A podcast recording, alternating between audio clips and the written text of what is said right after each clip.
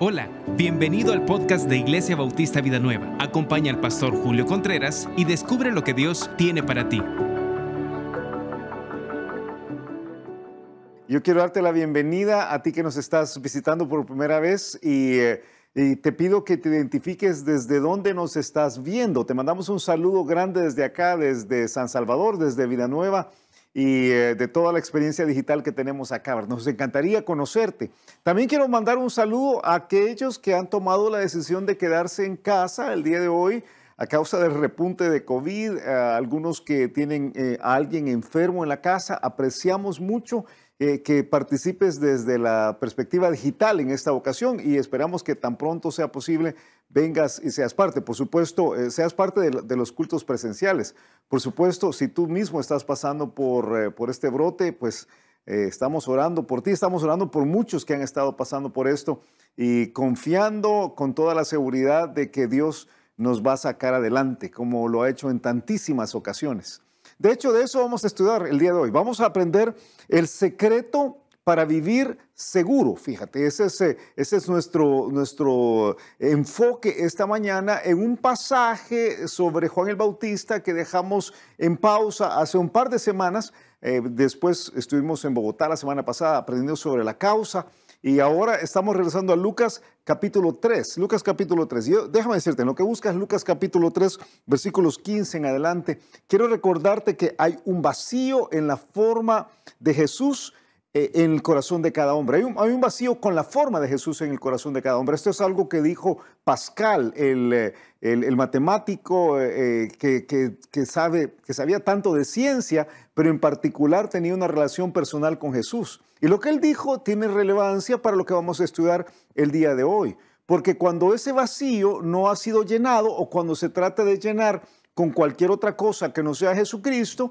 entonces lo que tenemos es como resultado una vida insegura. Y todos queremos una vida segura. Todos queremos tener la seguridad, la tranquilidad, en, eh, el juego de circunstancias que estemos viviendo. Salmos capítulo 61, versículo 4 dice, yo habitaré en tu tabernáculo para siempre, estaré seguro bajo la cubierta de tus alas. Selah es una forma de hablar del reposo, del silencio allí en el libro de Salmos. Yo, yo, yo diría que pocas cosas son tan importantes en la vida como una sensación de seguridad. Y algunos nunca la tienen. O sea, viven intranquilos, viven ansiosos, viven preocupados, eh, viven, viven en, esta inquietud ah, constante. Y en los tiempos en que estamos pasando ahora, esto es quizás todavía más agudo. Eh, para, para los israelitas, fíjate, el pasaje que vamos a estudiar el día de hoy, para los israelitas en Jerusalén, el poder vivir en paz y en seguridad en medio de un juego de circunstancias históricas complejas para ellos porque los romanos habían tomado control de ellos, estaban esperando en ese momento la aparición del Mesías, tenían el deseo de, que el Mesías llegara porque el Mesías traía la paz, traía la promesa de la paz y de la seguridad. Hay un pasaje en Isaías capítulo 32, versículo 18 que dice, y mi pueblo habitará en morada de paz, en habitaciones seguras y en recreos de reposo. Seguridad era el sueño de los israelitas, como es el sueño de muchas personas ahora. Eh, las circunstancias de ellos eran políticas, las nuestras son en parte políticas, pero en parte la realidad de la vida. Y ellos estaban listos para la venida del Mesías, así como nosotros eh, debemos estar listos para encontrarnos con el Mesías. Por eso venía Juan el Bautista. Juan el Bautista había venido anunciando que el Mesías iba a llegar. Y ellos estaban buscando que el Mesías viniera. De hecho, más, adelante en la historia, allá Juan nos dice que Andrés, Andrés, uno de los primeros discípulos, cuando se da cuenta que Jesús es el Mesías, e, entonces corre a hablar con su hermano Pedro, Pedro, el, que luego sería el apóstol. Y Juan capítulo 1, versículo 41, Andrés dice que e, este, este Andrés halló primero a su hermano Simón y le dijo, hemos hallado al Mesías, que traducido es el Cristo. para convencer a Pedro, para, convencer que Pedro lo siguiera, le dice, hemos hallado al Mesías. Ok, el pasaje de Lucas que vamos a estudiar el día de hoy, Lucas capítulo 3, versículos 15 al 22, habla precisamente de un grupo de personas que están tratando de discernir quién es el Mesías, si Juan el Bautista es el Mesías. Y vamos a aprender eh, que cuando, cuando, cuando Juan el Bautista presenta, iba a decir cuando Lucas, Lucas nos narra lo de Juan el Bautista, cuando, cuando Juan el Bautista presenta a, Jesús como el Mesías, les muestra una manera de vivir seguros. E, este pasaje, Lucas 3, 15 al 22, va a contestar la pregunta, ¿por qué puedo vivir seguro al someterme a Jesús?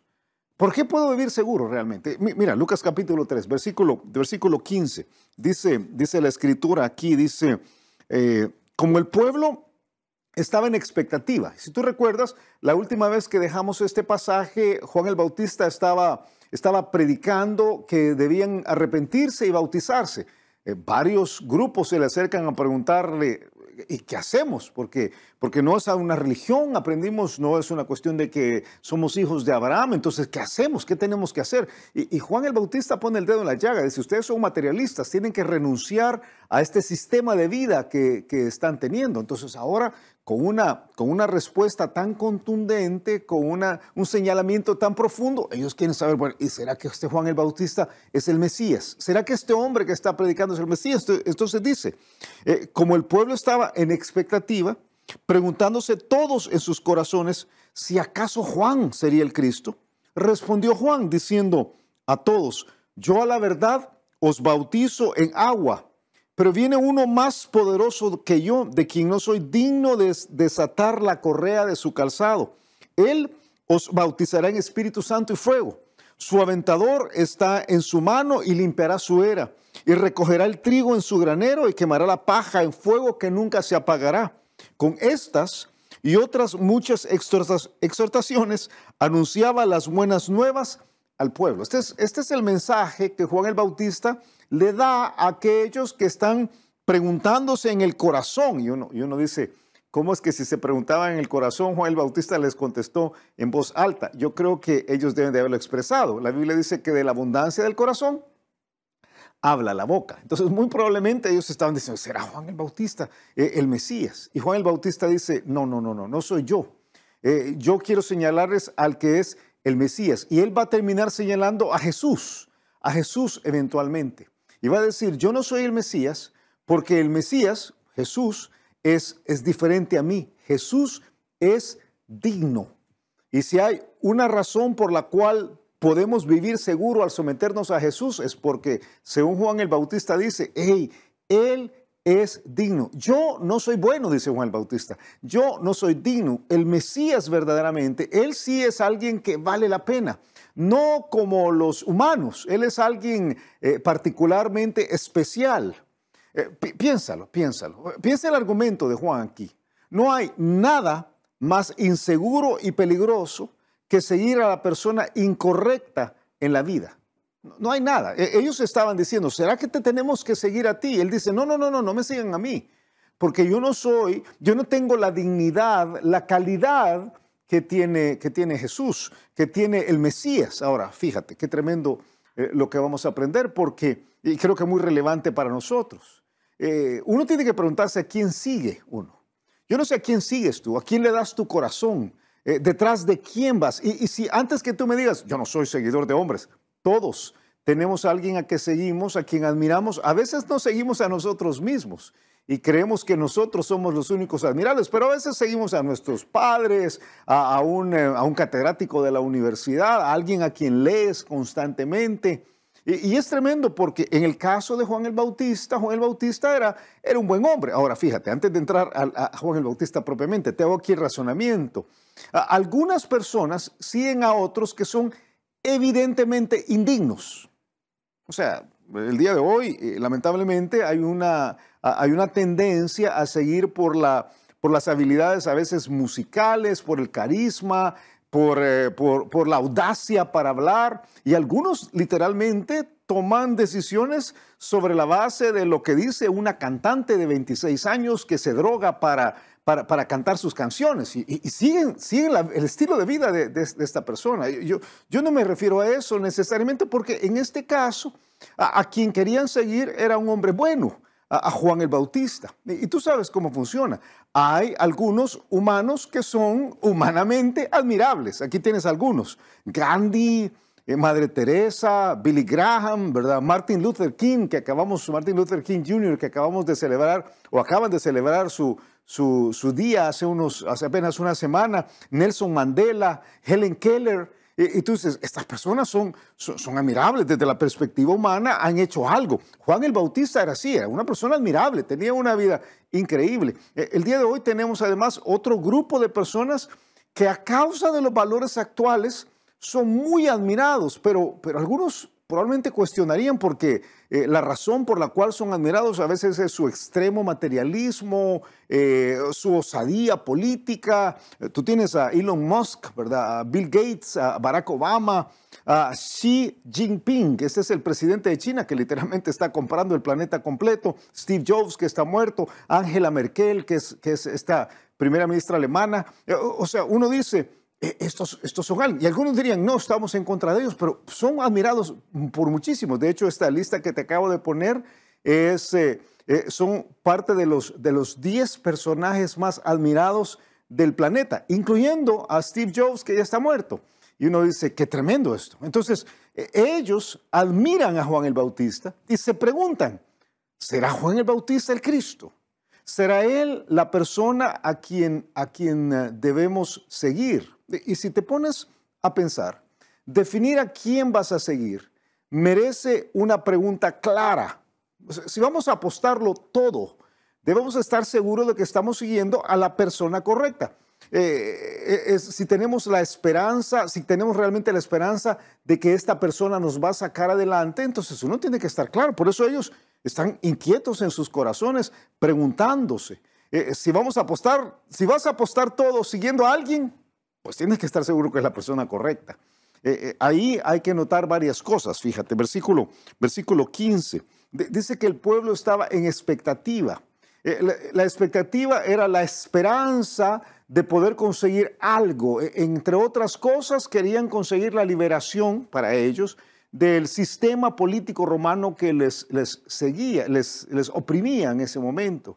dice también que estaban en inquietud, tenían esta, este debate ahí dentro de su corazón, ¿verdad? ¿Será o no será? Y, al analizar la conclusión de la vida de Juan, ellos decían, hey, este pudiera ser, pudiera ser el que viene a liberarnos. Por eso dice, preguntándose todos en sus corazones, si acaso Juan sería el Cristo, esa la pregunta, ¿será? ¿Será verdaderamente? Si esta es la persona, el Cristo hablaba del ungido de Dios, el prometido en el Antiguo Testamento, el, el que iba a traer la liberación. Eh, creo que es lo mismo que muchos están esperando ahora. Hey, alguien que lo saque adelante. Es tan tremendo esto, fíjate que eh, en los próximos años, en algunos, yo no, sabemos cuándo, pero en el futuro, yo creo que en el futuro relativamente cercano, muchos van a seguir al anticristo porque tienen este deseo de que alguien lo saque de este, de este relajo, de este lío que estamos viviendo en el mundo. Eh, era la pregunta. Hallar al Mesías eh, representaba la posibilidad de ser liberado de sus circunstancias políticas. Eh, fíjate, fíjate, ven a, Juan capítulo 1. Te voy a leer un pasaje que es uno de los pasajes paralelos. Y hoy vamos a leer algunos, algunos trozos paralelos. Yo te pido que me ayudes allí con, buscando en tu Biblia, ahí en tu casa. Juan capítulo 1, versículo 19. Ellos van a preguntar, o sea, ¿será que es Juan el Bautista. Yo creo que es, muy válido.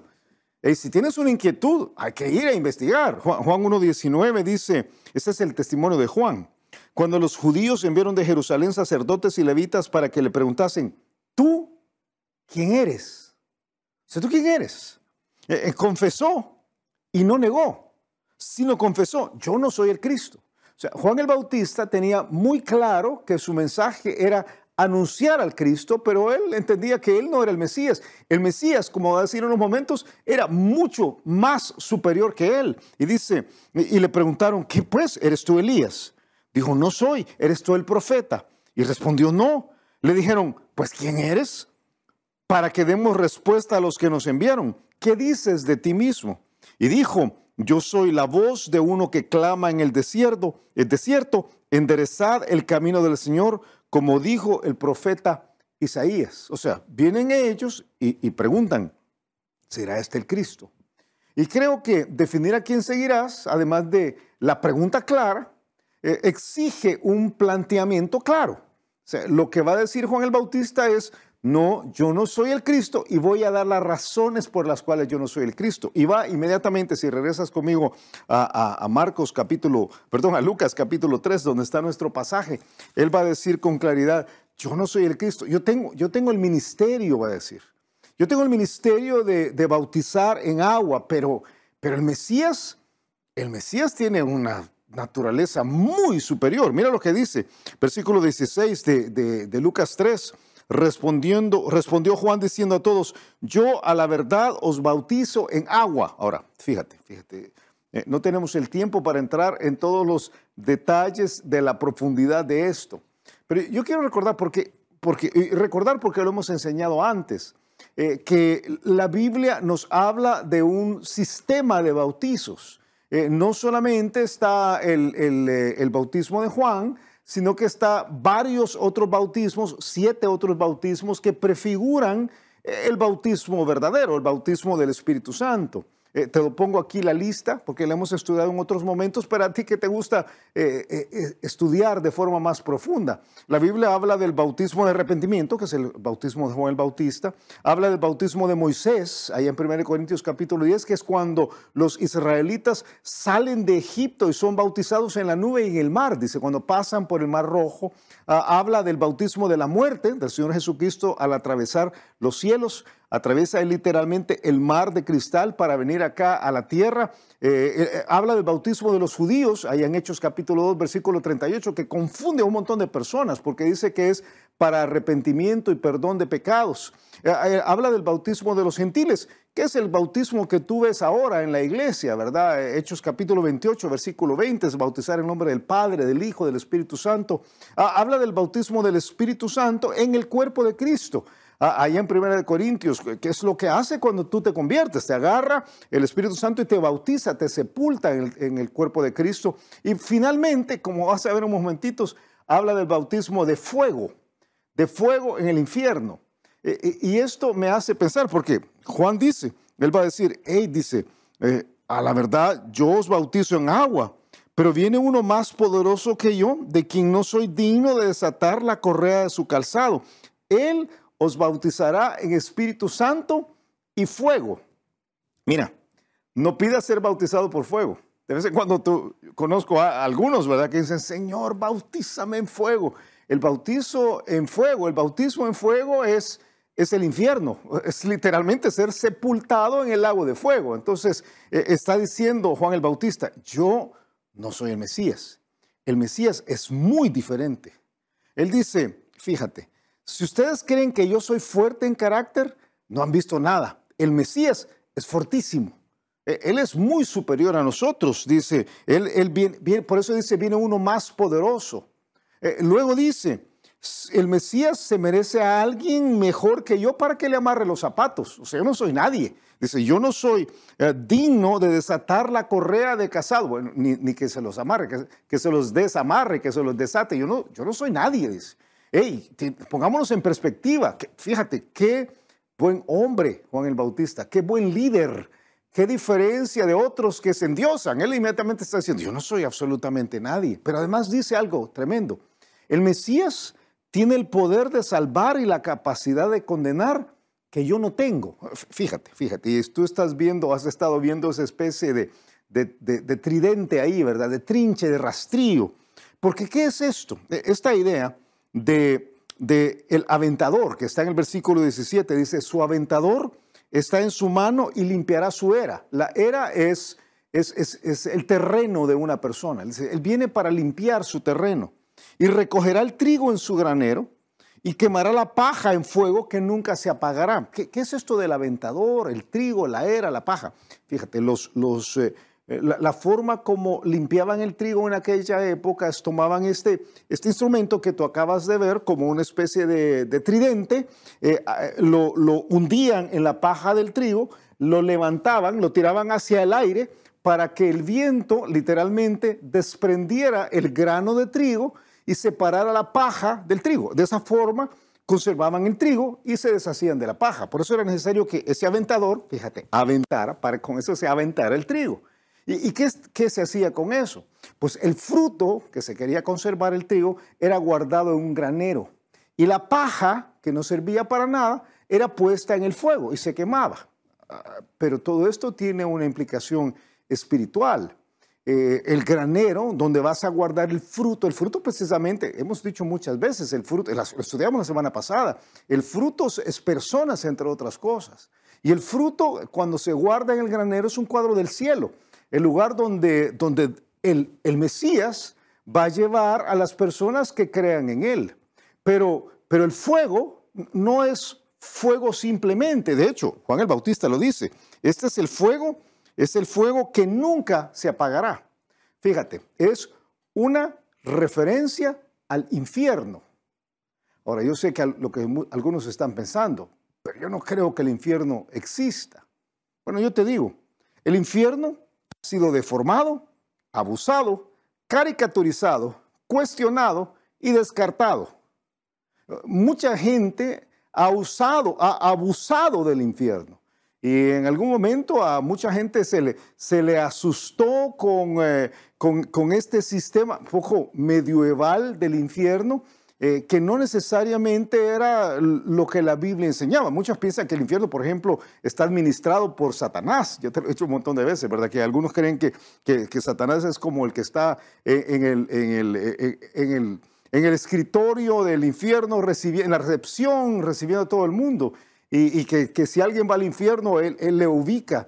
Pero no hay tal cosa. Algunos ven a Satanás como el rey del infierno y no hay tal cosa.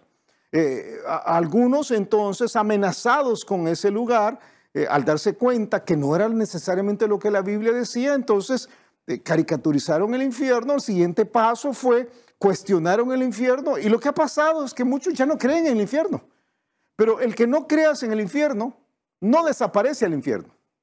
La Biblia habla claramente de la existencia de un lago de fuego, de un lugar de condenación, en el cual Satanás y sus ángeles van a ser condenados. Pero las personas que nieguen a Jesús, que no reciban al Mesías, iban a ser condenadas. Eso es precisamente el argumento de Juan el Bautista. Yo no tengo esa capacidad, yo no tengo la capacidad de salvar y no tengo la capacidad de condenar e, en un lugar que es el fuego eterno. Eh, dice la Biblia en Lucas capítulo 12. Vamos a estudiar sobre el infierno detenidamente a lo largo de Lucas. Pero Lucas 12, 5 dice, dice Jesús, eh, os enseñaré a quién debéis temer.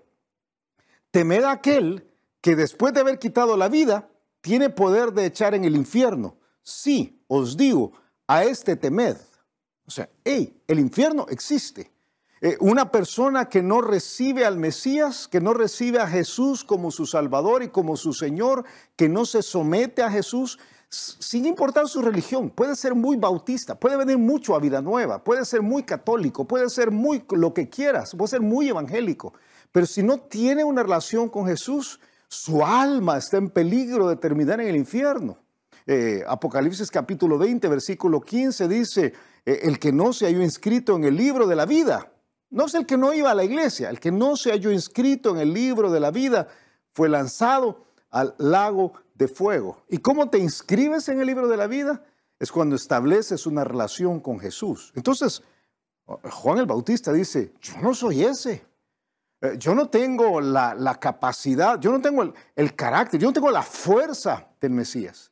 Yo apenas soy alguien que está compartiendo las buenas nuevas. De, hecho, es lo que dice inmediatamente. Dice, con estas y otras muchas exhortaciones, anunciaba las buenas nuevas al pueblo. O sea, él tenía un propósito claro. Fíjate, definir a quién seguirás demanda o merece una pregunta clara, un planteamiento claro y un propósito claro.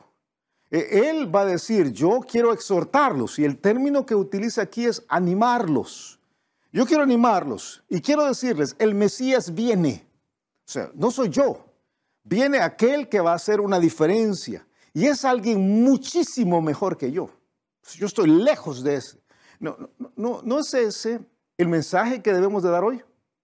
No, debería ser eh, esta la, la la actitud de nosotros creyentes de evangelizar a otros. Fíjate, él dice que él compartía las buenas nuevas. Eh, compartir las buenas nuevas no es ganar adeptos para nuestra fe. No, es traer personas a nuestra iglesia. No, es hacer lo que se pasen a nuestro bando. No, no, no, no. Eh, compartir las buenas nuevas es ofrecer la satisfacción del alma a aquellos que tienen una necesidad en el corazón de encontrarse con, Jesús, con el Mesías, con aquel que había sido enviado o que ha sido enviado por el Padre. Eh, el mensaje que debemos comunicar es el de Juan el Bautista. Jesús es superior. Y, fíjate, ojalá que nuestra vida inspire a otros. O sea, cuánto quisiéramos ser como Juan el Bautista, ¿verdad? Esta, esta capacidad, qué tremendo. Que te puedes pensar en Juan el Bautista.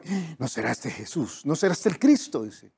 Y no, Jesús, sino no será este el Cristo. Eh, qué, bueno si la vida de nosotros inspira a alguien, pero, pero tenemos algo tan superior que compartir. Eh, tenemos a Jesús para compartir. Jesús es único.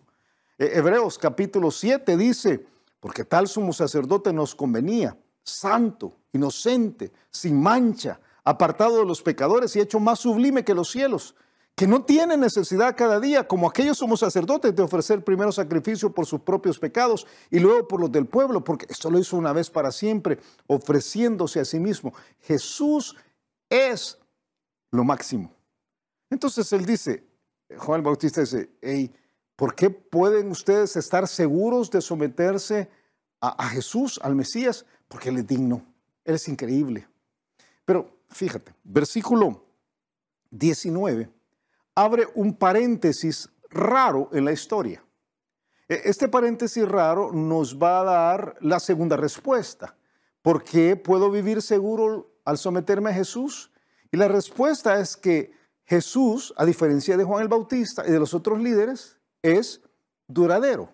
Eh, el, argumento de Lucas acá es que los hombres pasan y por eso describe, hace algo que, que ahora le llaman eh, los, los, que escriben películas y todo esto, o alguna literatura, le llaman flash forward, ¿verdad? Hace un, un avance hacia el futuro de algo que todavía no ha pasado, ¿verdad? Pero dice, esto es lo que va a pasar. No es una profecía, porque Juan el, eh, eh, Lucas está escribiendo esto cuando ya todo terminó. Recuérdate que él está argumentándole a Tófilo, poniendo en orden ah, el ministerio de Jesús. Por eso hemos dicho en varias ocasiones, no es el orden cronológico, es, es darle el sentido a todo. Y para darle sentido y para demostrar que Jesús es más que un hombre, enseña cómo Juan el Bautista desaparece de la historia.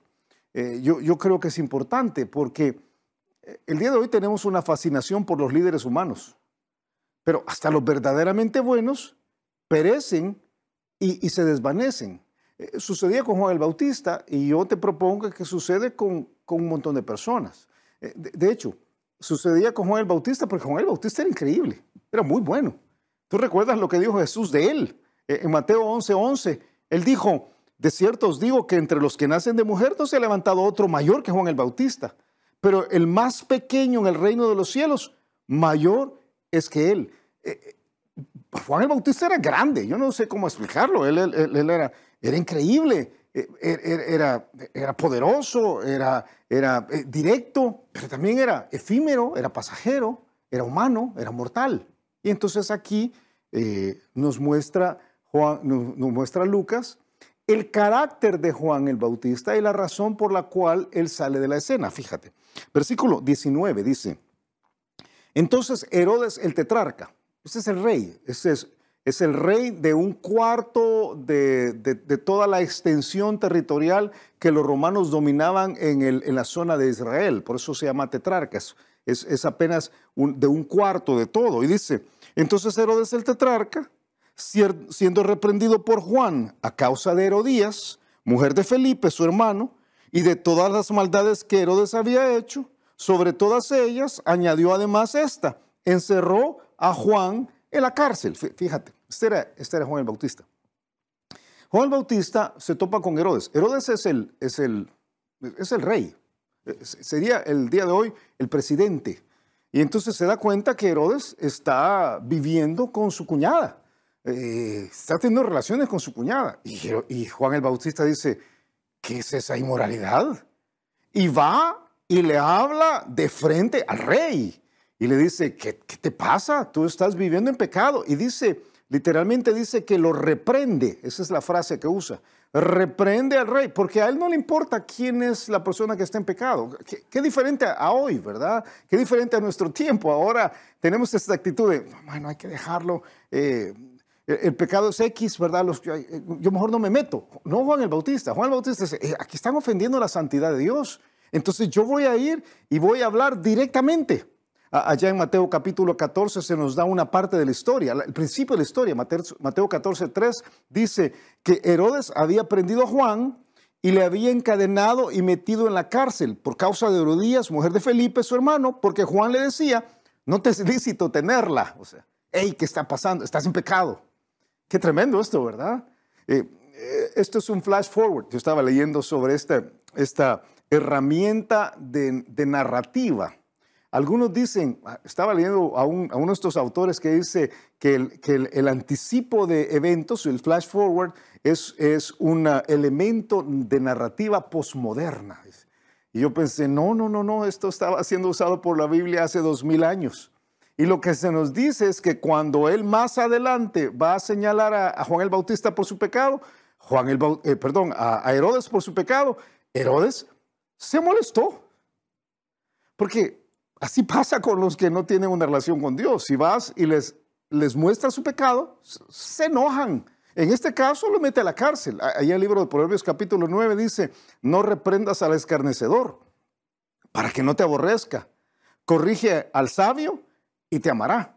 A Herodes no le hizo gracia que Juan le señalara su pecado y entonces lo metió a la cárcel. Reaccionó, como quieras decirlo, violentamente, agresivamente, porque lo que él no quería arrepentirse. Eh, yo, yo, creo que esta reacción nos lleva a otra cosa que debemos notar. Eh, venga, ven, ven aquí al, versículo, al versículo 20, dice, sobre todas, sobre todas estas otras maldades, porque el problema de Herodes es que era malo, era malo en, en, grande, ¿verdad? Y dice, sobre todas estas maldades, añadió además esta, encerró a Juan en la cárcel te dije que íbamos a ir a otros pasajes. Deja un dedito aquí en Lucas y ve conmigo rápido al complemento del pasaje que te acabo de leer, Mateo capítulo 14. Mateo capítulo 14. Y te voy a enseñar algo, algo tremendo, porque eh, uno de los, de los argumentos de Juan aquí es que, es que, perdón, uno de los argumentos de Lucas es que Juan no es el, no es el Mesías. Y entonces aquí lo, aquí lo va a demostrar diciendo, el Mesías es permanente, pero el ministerio de Juan, como el ministerio de todos los hombres, es transitorio. Todos nos acabamos, tarde o temprano. E, en el caso de, Juan el Bautista, sale, sale mal, pero él termina, termina su ministerio porque, porque no era el Mesías. Mateo capítulo 14, versículo 5, dice, dice, uh, y Herodes quería matarles a Juan el Bautista, pero temía al pueblo porque tenían a Juan por profeta. Pero cuando se celebraba el, cumpleaños de Herodes, la hija de Herodías danzó en, media, en medio y agradó a Herodes, por lo cual éste le prometió con juramento darle todo lo que pidiese. Ella, instruida primero por su madre, Herodías, dijo, dame aquí un plato la cabeza de Juan el Bautista. Entonces el rey se entristeció, pero a causa del juramento de los que estaban con él a la mesa, o sea, le dio pena, yo ya, me, yo ya abrí la boca, mandó que se la diesen y ordenó decapitar a Juan en la cárcel y fue traída su cabeza en un plato y dada a la muchacha y ella le presentó a su madre. O sea, y, luego los discípulos, sus discípulos van y entierran su cuerpo sin su cabeza. terrible, terrible. ¿Por, qué nos pone este, e, este trozo, este paréntesis, eh, Lucas en el desarrollo de esta historia? Es para que nos demos cuenta que todos los líderes humanos terminan. Todos los líderes humanos terminan. Por, eso Juan está diciendo, yo, no soy, yo no soy bueno, yo no soy esta persona que ustedes creen, yo soy humano. Eh, el Mesías es Dios. Eh, como vamos a ver en unos momentos, es el argumento final. El Mesías es Dios.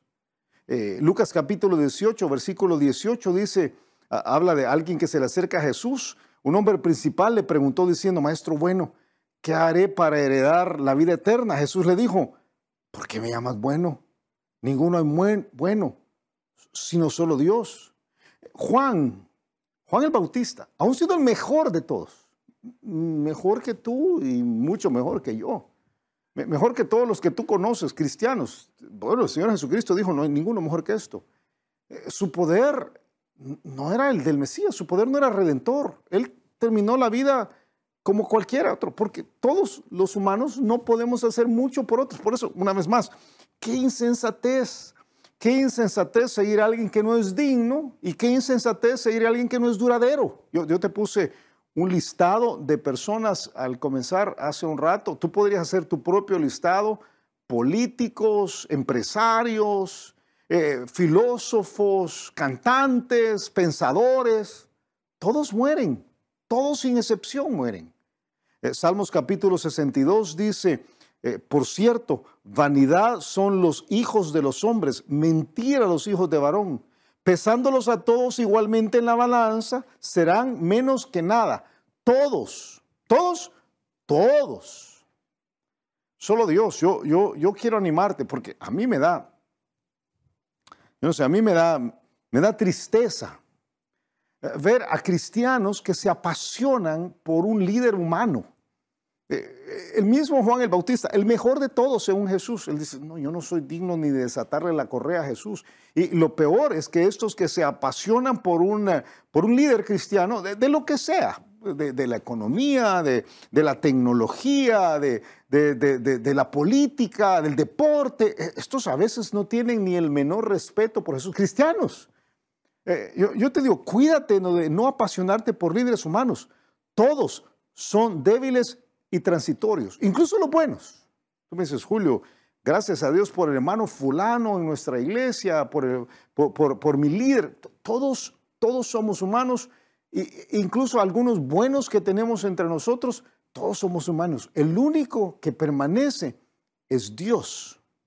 E, e, ese es el paréntesis. El paréntesis es, eh, Juan ha dicho, yo no soy el Mesías, el Mesías es muy superior, él es digno. Eh, luego Lucas dice, miren a, miren a Juan, Juan terminó muerto. Y entonces Lucas entonces decide incluir la última porción de esta, de esta mañana en la cual Jesús se va a bautizar y nos va a dar la tercera razón por la cual podemos vivir seguros al someternos a Él. Y esta tercera razón es que Jesús es Dios. Ahora fíjate, yo sé lo que estás pensando. Qué simple esto.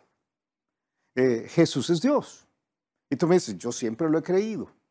Una de las cosas buenas. Y recientemente conversábamos con alguien que una de las cosas buenas, podría señalarte algunas malas, algunas muy malas, pero una de las cosas buenas que nos dejó la herencia eh, cristiana católica de los primeros 500 años aquí, muchas cosas malas, pero una de las cosas buenas fue la persuasión de que Jesucristo es Dios. Muchas personas tienen la creencia de que Jesús es Dios. Tú vas a hablar a la calle con algunos y no les cuesta decir Jesús es Dios.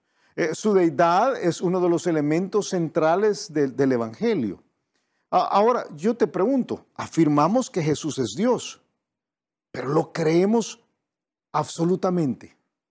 Porque mi temor es que algunos de nosotros nos apresuramos a repetir algunas verdades que en realidad no, no, hemos hecho propias. No, no, no tenemos esa persuasión, porque, porque si de verdad creyera yo, si de verdad creyeras tú que Jesús es Dios, el compromiso que tienes con Él sería radicalmente diferente. El estilo de vida que, tienes sería radicalmente diferente. Eh, por eso yo pregunto, tú dices que Jesús es Dios, pero, pero de verdad lo crees. ¿Crees tú que Él es el creador? ¿Crees tú que Él es el, el, el todopoderoso? ¿Crees tú que Él tiene el derecho de gobernar tu vida? ¿Crees tú que las palabras que Él dice tienen que ser eh, obedecidas por completo? Porque si Él es Dios, no, puedes tratar a Dios como cualquier, como cualquier otro. Es esta idea de que Dios es X, es, una aberración tremenda.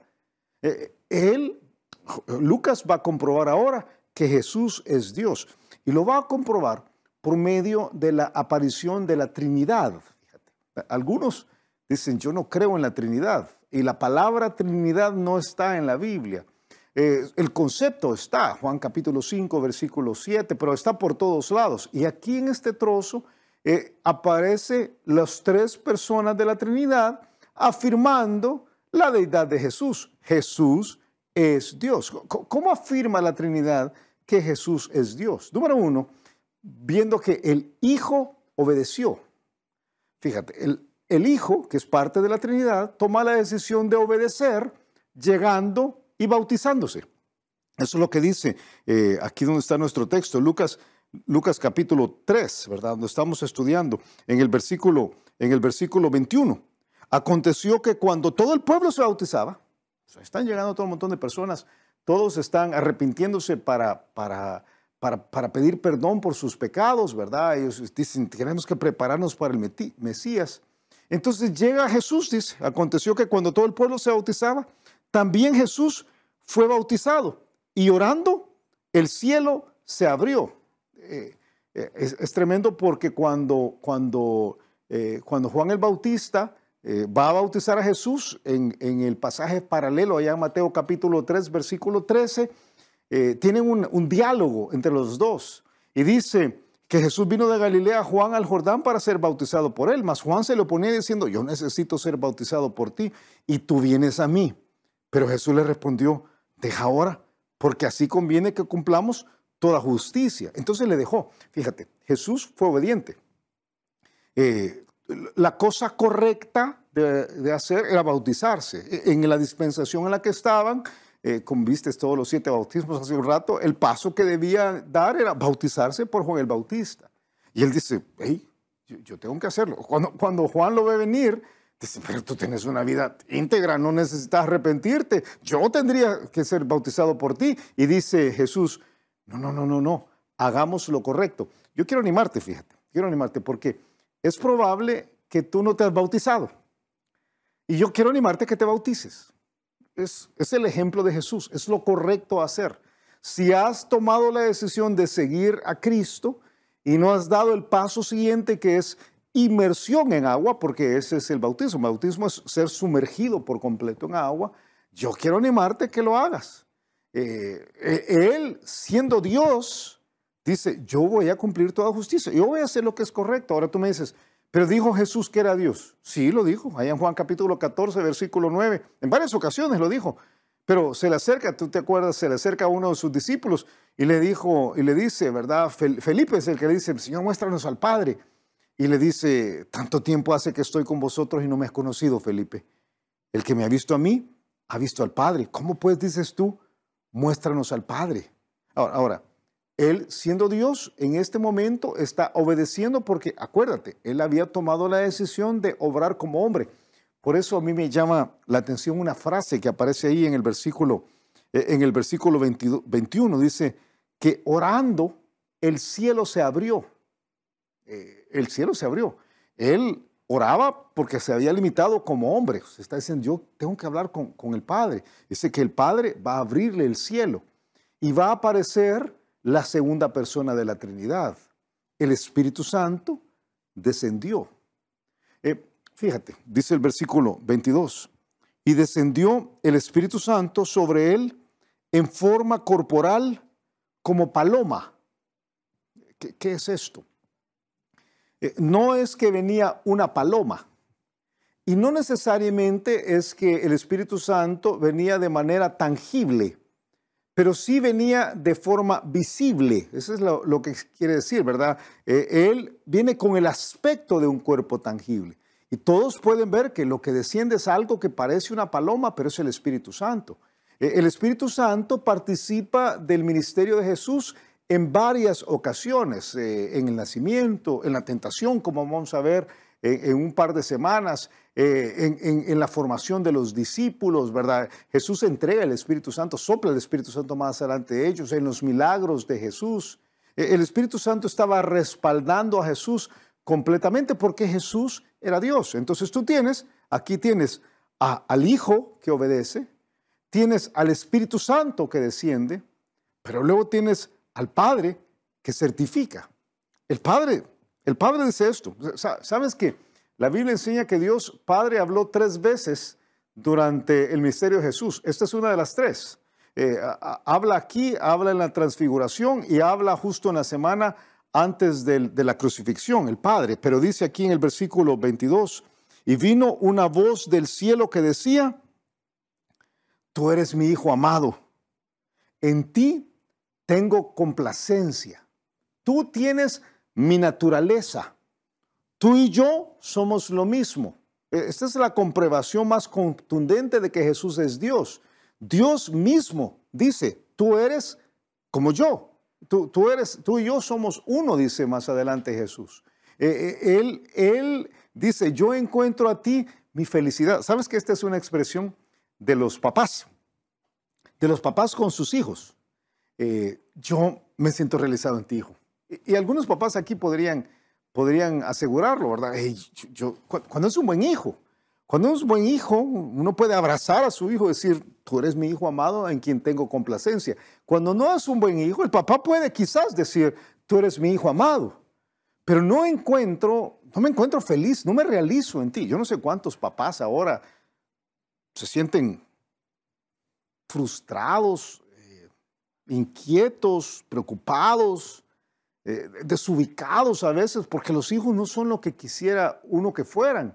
Pero no Dios. Dios dice, tú eres mi hijo amado y yo me realizo, que tiene implicación tremenda para nosotros. E, el único que podía satisfacer a Dios para ir a la cruz era su hijo amado. E, Jesús entonces recibe en ese momento la, la certificación de parte de Dios Padre de que Él es Dios. Y fíjate, Jesús es Dios. Es más que teología esto. Es más que teología. Piénsalo por unos instantes.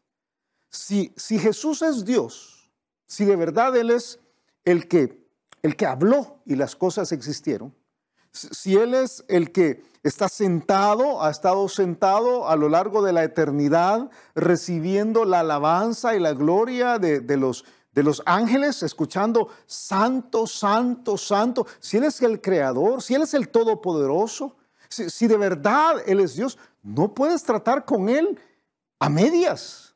O sea, el compromiso se vuelve algo radicalmente diferente. Por, eso, por eso eh, Juan el Bautista está diciendo, no, no, no, su fe no puede estar comprometida con un hombre.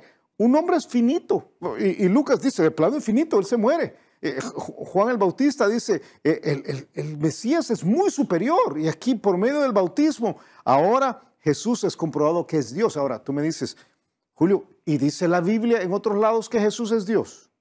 Sí, claro. Romanos capítulo 9, versículo 5 dice, de quienes son los patriarcas y de los cuales según la carne vino Cristo, el cual es Dios sobre todas las cosas, bendito por los siglos. Amén. De vez en cuando todavía me encuentro con personas que me dicen, pero es que la Biblia nunca dice que Jesús es Dios. La Biblia dice claramente que Jesús es Dios. Eh, Filipenses capítulo 2, versículo 6 dice, el cual, hablando de Jesús, siendo en forma de Dios, no estimó el ser igual a Dios como cosa que aferrarse. Y tú recuerdas el pasaje, lo que dice. Dice que se despojó a sí mismo tomando forma de siervo. Pero aquí dice, es igual a Dios, es Dios. Eh, primera de Juan capítulo 5, versículo 20 dice, pero sabemos que el Hijo de Dios ha venido y nos ha dado entendimiento para conocer al que es verdadero. Y estamos en el verdadero, en su Hijo Jesucristo. Este es el verdadero Dios y la vida eterna. Ah, ok, tú me dices, yo, yo veo Romanos capítulo 9, yo veo Filipenses capítulo 2, veo 1 Juan capítulo 5, versículo 20, pero Julio, y, y solamente en tres versículos dice que Jesús es Dios. No, no. Lo que pasa es que no tenemos el tiempo para verlos todos. Pero te dejo esta lámina, mira.